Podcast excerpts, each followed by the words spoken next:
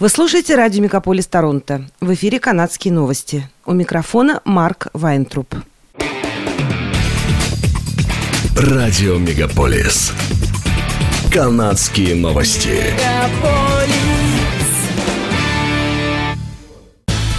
В эфире «Канадские новости». У микрофона Марк Вайнтруп. Торнадо, образовавшийся в День Канады в Альберте, стал самым сильным стихийным бедствием, наблюдавшимся в провинции с 1987 года, говорится в отчете Министерства окружающей среды и климатических изменений Канады. По данным министерства, торнадо был оценен по шкале как EF4. Скорость ветра достигала 275 км в час, сообщает сайт globalnews.ca. След торнадо имел в ширину более полукилометра и длину 15 километров, сообщили в метеорологическом агентстве. Самый сильный ущерб был зафиксирован в том месте, где торнадо пересек шоссе 2А между Дидсбери и Карстейрс, утверждает министерство. Там был разрушен хорошо построенный дом, все его наружные и внутренние стены, а хозяин укрылся в подвале.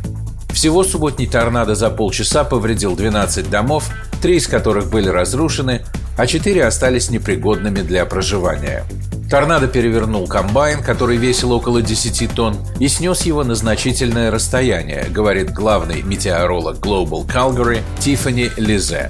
По словам представителей полиции, в результате торнадо погибли 25 коров и одну лошадь пришлось усыпить. Никто из людей не погиб. Одна женщина получила незначительные травмы, когда ее вытаскивали из-под обломков разрушенного дома после того, как она укрылась в подвале.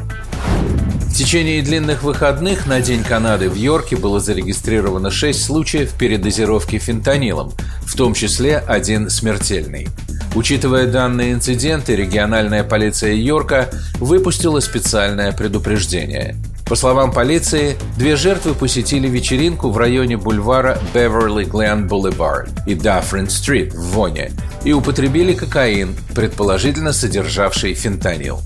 Третья жертва была найдена без сознания на автобусной остановке в Воне 1 июля. Мужчина был срочно доставлен в больницу, но позже скончался. Полиция сообщает, что у жертвы был обнаружен кокаин.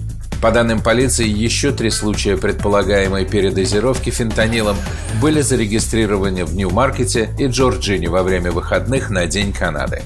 По крайней мере, в одном из этих случаев также использовался кокаин, в который, предположительно, был подмешан фентанил. В своем предупреждении для населения полиция Йорка сообщает, что любой наркотик может быть потенциально смертельным – Симптомы передозировки включают замедленное или нерегулярное дыхание, расширенные зрачки, ригидность мышц, судороги и потерю сознания. Люди также могут испытывать незначительные побочные эффекты, такие как головокружение, сонливость, головная боль, тошнота и рвота. В длинные выходные в честь Дня Канады жителям Торонто, желающим отправиться на острова, приходилось часами ждать в очереди, чтобы сесть на паром. Паромы на острова Торонто ходят каждые 30-40 минут. Самый ранний отправляется в 6.45, самый поздний в 23.30. Однако желающих было слишком много. Один из жителей Торонто сообщил изданию Blog TO, что им пришлось ждать более часа в очереди с маленьким ребенком в жару. Другой ждал полтора часа, чтобы сесть на паром, и еще три с половиной часа, чтобы вернуться обратно.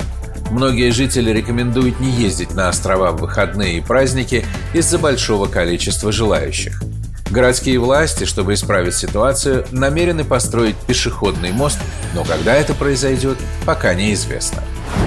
После недавних дождей пожарная ситуация в Квебеке улучшается, сообщило в понедельник агентство по предотвращению лесных пожаров провинции но крупные очаги продолжают гореть, а риск пожаров остается высоким в сухих районах вдоль залива Джеймс-Бэй. В настоящее время в провинции бушует более 100 пожаров.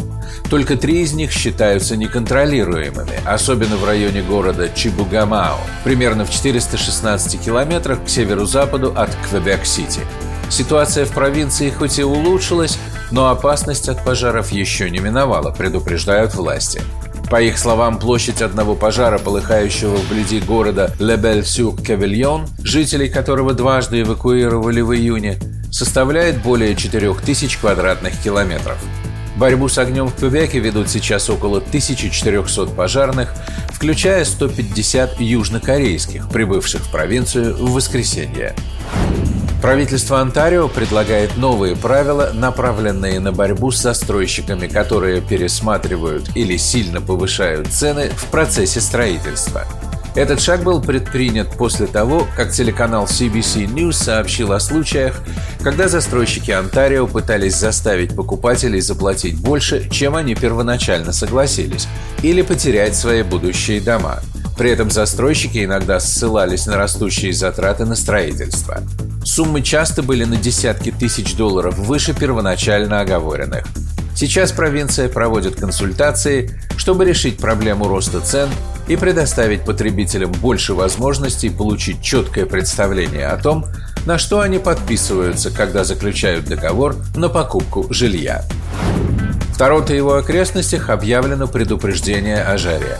В течение большей части недели ожидается приток теплого и влажного воздуха. Дневные температуры ожидаются около 30 градусов Цельсия каждый день, а с учетом влажности ближе к 37-40 градусам Цельсия. Ночью температура будет немного ниже 30. В таких условиях важно сохранять прохладу и пить много воды, особенно если вы занимаетесь активной деятельностью на открытом воздухе, говорит метеоролог телеканала City News Карл Лэм. Жара также может привести к ухудшению качества воздуха, в первую очередь приземного озона. Агентство Environment Canada напоминает жителям о необходимости никогда не оставлять домашних животных или людей в автомобилях без присмотра на любое время, так как температура внутри припаркованных автомобилей значительно повышается. Жара и влажность начнут спадать к концу этой недели. На прошлой неделе в Торонто начали работать открытые бассейны. Большинство из них работают ежедневно с полудня до 8 вечера. На 9 городских пляжах спасатели будут дежурить каждый день с 10.30 утра до 7.30 вечера. Это были канадские новости. С вами был Марк Вайнтроп. Оставайтесь с нами, не переключайтесь. Берегите себя и друг друга.